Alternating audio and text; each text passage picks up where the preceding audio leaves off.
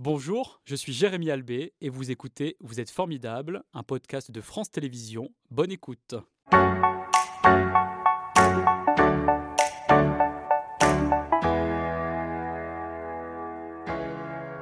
Bonjour Bernadette, merci d'être avec nous euh, ce matin. Bernadette, c'est votre nom de scène. Vous vous appelez Chloé Decré. Vous êtes donc disque joquette, comme je le disais. Est-ce que vous vous souvenez de la première fois où vous avez euh, touché des platines? Alors oui, je m'en rappelle, euh, parce que finalement, je me suis, avant de toucher même des platines, je m'en suis acheté mhm. d'occasion. Et c'est quand j'ai reçu mes platines que là, j'ai pu toucher pour des platines la première fois, toute seule dans ma chambre, en ayant du coup un peu peur du regard des autres. Et euh, voilà. Et comment vous avez vécu ce moment? Eh ben, c'était assez difficile parce qu'au début, on reçoit du coup euh, du matériel qui a plein de boutons, plein de câbles et on ne sait pas forcément comment l'utiliser. Et euh, du coup, j'ai regardé beaucoup de tutos sur YouTube, j'ai essayé de me renseigner un peu à gauche à droite comment ça fonctionnait. Et euh, c'est vrai qu'au début, c'était un peu déconcertant de pas trop savoir comment, comment s'y prendre. C'est comme ça que vous avez appris votre métier tout simplement ou est-ce qu'ensuite, il y en a qui vous ont aidé aussi? Ah bien sûr, ensuite j'ai été aidée. En fait, je faisais partie d'un collectif du nom de The Dark Night mhm. qui organisait des événements, notamment sur Grenoble et Bordeaux à l'époque. Et, euh, et, en organisant du coup des événements, on invitait des artistes. Il y avait des artistes DJ dans le collectif qui m'ont aussi eux, directement un peu expliquer comment, comment ils faisaient. Mais qui vous a donné euh, l'envie euh, à l'époque de devenir disque joquette Finalement, je dirais, il n'y a pas une personne précise, mais c'est plus un amour de la musique de manière générale. La musique m'accompagne depuis l'enfance, mhm. depuis que j'ai commencé à faire de la harpe à l'âge de 7 ans. Est-ce que vous avez plutôt un parcours classique dans un premier temps Tout à fait. Au début, ça a été du classique jusqu'à que je passe mon bac à 19 ans mhm. et où je change de ville je quitte Grenoble pour Toulouse et je n'amène pas ma harpe avec moi, mais je commence à sortir du coup dans des clubs, dans des soirées de musique électronique. Et là, je me dis, bah, j'aimerais continuer à faire de la musique, mais peut-être pas avec la harpe. Donc pourquoi pas euh, avec des platines. Mhm. Mais la harpe vous occupe encore euh, aujourd'hui, c'est un instrument qui ne vous a pas quitté. La harpe me suit mhm. et continuera à me suivre euh, dans mon métier, dans ma musique, dans mes productions. Et comment vous êtes forgé votre univers musical autour de l'électro aujourd'hui? Euh, comment mon univers musical, on va dire que est très large, très éclectique. J'aime justement la diversité, j'aime varier les rythmes. Mhm. Euh, donc ça va être une, je vais beaucoup travailler sur le percussif avec une évolution des morceaux, mais on peut qualifier les genres, en tout cas de l'électro, du breakbeat, euh, de la rave, et ça va être un peu les gros genres principaux, de la musique orientale, un peu un mélange de tout ça. Euh, et, ça va varier aussi en fonction des événements et des endroits dans lesquels je vais jouer. Alors, puisque vous parlez euh, d'événements, vous avez eu l'occasion de jouer au couvent Sainte-Cécile à Grenoble. Vous en parliez tout à l'heure. On va écouter un extrait quand même, parce que c'est important de se plonger dans votre univers.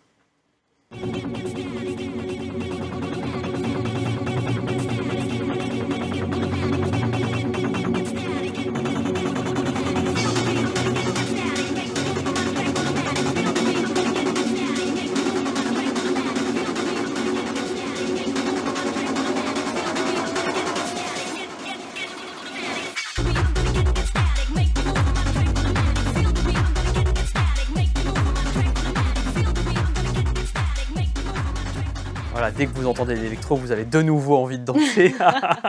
Je vous vois bouger sur votre euh, fauteuil. Comment on prépare euh, un mix euh, comme celui-ci, qui est impressionnant d'ailleurs En fait, c'est on prépare au quotidien, c'est-à-dire que je vais écouter de la musique très souvent, mhm. même quand je vais sortir pour le plaisir, je vais toujours être attentive à des morceaux, et c'est comme ça que je vais sélectionner ma banque de données, on va mhm, dire. Mhm. Parce qu'en fait, le métier de DJ, à la base, c'est vraiment de la recherche musicale.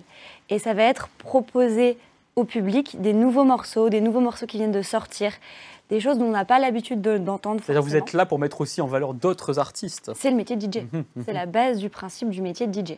On peut composer nos morceaux et les jouer, c'est possible. Mais Est-ce que vous, vous le faites?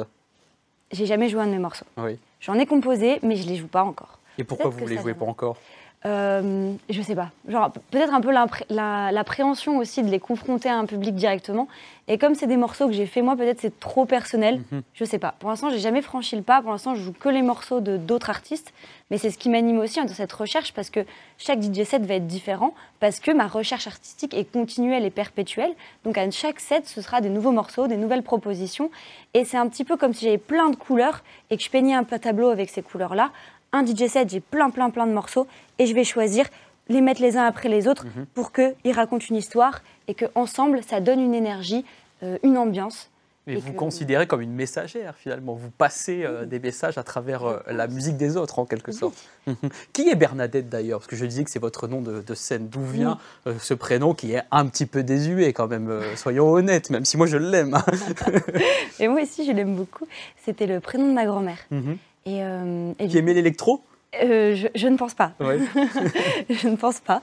Euh, et en fait, j'ai pas pu connaître beaucoup mes, mes grands-mères, mais c'était un petit peu un hommage euh, aux femmes de ma famille, mhm, de mhm. manière générale, que j'ai voulu porter ce prénom. Et aussi un côté un peu ben, pas prise de tête, un peu on est en décalage, un peu on est en dehors de ce qui se fait. Et euh, oui, bah, c'est un prénom pas très courant, même pas du tout, et assez ancien, comme vous l'avez dit. Mais, euh, Qui surprend, mais qui, qui, nous permet aussi de ne pas vous oublier, bien évidemment. Si vous aviez un nom contemporain, on va dire, des années 2020, euh, vous passeriez peut-être plus inaperçu juste par, par, par le nom, évidemment. Est-ce qu'il y a des endroits particuliers où vous aimez jouer? Là, on vient de vous voir dans un couvent. Est-ce qu'il y a des, des, lieux, des atmosphères, en fait, qui vous aident aussi à, mixer? Euh, Je dirais pas qu'il y en a de manière précise. Parce que euh, l'avantage aussi de ce métier, et c'est ce qui fait que je l'aime beaucoup, mhm. c'est la diversité des lieux dans lesquels on peut être confronté. Là, on vous voit sur un bateau, c'est aussi euh, singulier de pouvoir jouer de cette manière. Par exemple. Mais je sais que justement, j'aime bien sortir un peu la musique électronique du club, mhm. et je vais être encore plus touchée quand je vais pouvoir jouer dans des lieux un peu d'exception, euh, par exemple, il y a trois semaines, j'étais au Mucem à Marseille, dans un musée. Et donc voilà, pouvoir aussi amener la musique électronique en dehors du club, en dehors de la nuit, dans des lieux plus de culture. Et c'est vrai que euh, d'écouter la musique électronique de jour, comme ça, sur un bateau dans le port de La Rochelle, ça a dû surprendre plus d'un passant. Exactement. Bon, après, c'était pendant le Covid, donc il n'y avait pas beaucoup de monde, pas beaucoup de monde dans la rue. Mais, euh, mais oui, voilà, justement, essayer de de tirer, de, de, cela crée vraiment une autre, un autre univers sur mhm. scène. Par ailleurs, vous êtes aussi résidente dans le club Le Sucre euh, à Lyon. Qu'est-ce que ça change lorsqu'on a euh, ce statut dans un club? Parce qu'on n'y vient pas ponctuellement, on y vient régulièrement. Oui, tout à fait. Alors c'est vrai que dans mon métier, normalement, je joue à chaque fois pour des organisateurs et dans des lieux différents. Mhm. Des fois, en tant qu'artiste, on peut revenir, mais c'est assez rare. Et c'est vrai que la résidence permet du coup de créer un lien avec euh, le club, de créer, de connaître l'équipe, euh, de pouvoir travailler avec eux, de se sentir euh, plus proche aussi d'un lieu dans lequel on revient jouer de la musique, on commence, le public commence à nous mhm, connaître. Mhm. et ça, c'est super intéressant. Comment vous préparez avec les responsables de, ce, club une, soirée Eh bien justement, on va travailler un petit peu ensemble en amont. Moi, je vais leur faire des propositions artistiques d'artistes avec qui j'aimerais jouer. Mhm. Euh, normalement, on ne me laisse pas le choix. On me propose de venir à telle soirée en me disant, avec toi, on a pensé à telle ou telle personne. Est-ce que tu veux ou non? Là, on va travailler ensemble quels sont les autres artistes invités mhm. aux événements. Et donc, ça permet aussi de mettre un peu le pied dans la programmation artistique, qui est un, qui est un métier différent, et en fait qui est aussi très intéressant. Euh, comment on va faire avec le budget du club, avec la capacité, bah, comment on va pouvoir inviter un artiste et lui proposer de venir jouer euh, ici à Lyon. Mhm. Ça fait combien de temps que vous, vous le faites maintenant, ce métier? Alors moi, ça fait 5 ans que je joue, exactement, mais de manière professionnelle, donc c'est-à-dire que je suis rémunérée tous les mois pour faire euh, ce métier, ça va faire un an et demi. c'est vrai que c'est surprenant. Parfois, on se dit est-ce qu'on arrive à vivre de ce métier-là de disque jockey ou disque jockey aussi Parce qu'il y a des messieurs, on parlera de la place des femmes dans, quelques instants. Euh, c'est un métier à, temps plein. Vous n'êtes pas juste dans une soirée en train de faire votre mix. Il y a beaucoup de préparation en amont. Hein. Tellement, il y a mhm. tellement de choses à gérer. Mais que ce soit aussi la place sur les réseaux sociaux, la communication, les échanges avec les autres artistes, la production. Donc, comme je vous l'ai dit, je produis aussi des sons. Donc, mhm. euh, la journée, je vais être en studio, je vais travailler sur mon ordinateur, euh, la recherche musicale pour pouvoir compléter ma palette de couleurs et proposer lors de mes sets toujours des nouveaux sons, euh, les échanges artistiques avec d'autres mhm. artistes pour s'enrichir et apprendre, la harpe que j'essaye d'amener souvent avec moi. On verra un extrait aussi euh, tout à l'heure. J'aimerais qu'on revienne sur l'univers aussi. On voit, vous portez des tenues colorées, votre logo aussi est, est, avec des couleurs flashy. Comment vous travaillez cette identité également qui est essentielle sur les réseaux sociaux notamment hein? Bien sûr. Euh, comment je la travaille? Je la travaille euh, tout d'abord. J'ai écrit sur un papier un petit peu tous les mots, tout ce qui mhm. allait ressembler à ma personnalité, tout ce que j'aimais, tout ce qui faisait un petit peu moi, mon être aussi en tant que personne. Mhm. Et comment ensuite ben, je pouvais le retranscrire euh, via des images, via des logos, via une attitude, via une tenue. Et mhm. essayer de transparaître la simplicité. Une personne, j'aime beaucoup aider les autres, j'aime beaucoup parler avec les gens, j'aime beaucoup danser, j'ai beaucoup d'énergie. Et voilà, j'ai essayé de, de, ces, de, ces, quelques critères-là de les retranscrire. Est-ce qu'il y a un truc que vous détestez lorsque vous êtes sur scène, que vous ne pouvez pas supporter? Euh, difficile comme question, parce qu'il faut s'adapter à tout. Moi, je suis prête. Euh, quand je joue, bah, je fais avec ce qu'il y a, avec le mhm. matos qu'il y a. Mhm. Euh, même, même s'il n'y a pas beaucoup de monde, bah, c'est pas grave. Je vais jouer pour les gens qui vont être présents. s'il y a beaucoup de monde, je dirais la, la bienveillance du public est importante mhm. pour moi et d'avoir en face de moi des gens qui vont être intéressés par la découverte, qui vont avoir envie d'être emmenés dans un univers, qui vont suivre, qui vont être réactifs.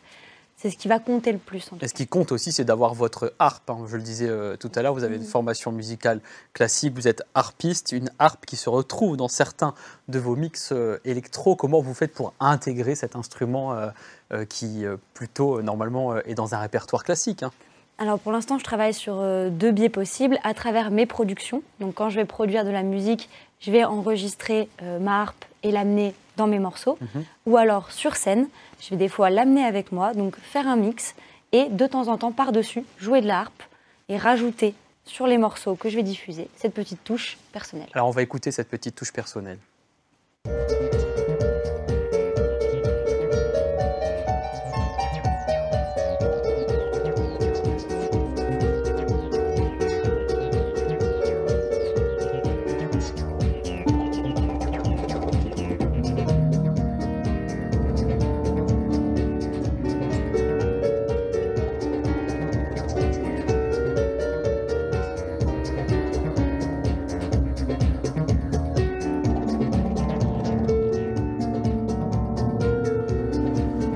Une petite touche orientale. Hein. En tout cas, moi, c'est comme ça que je perçois euh, ce morceau.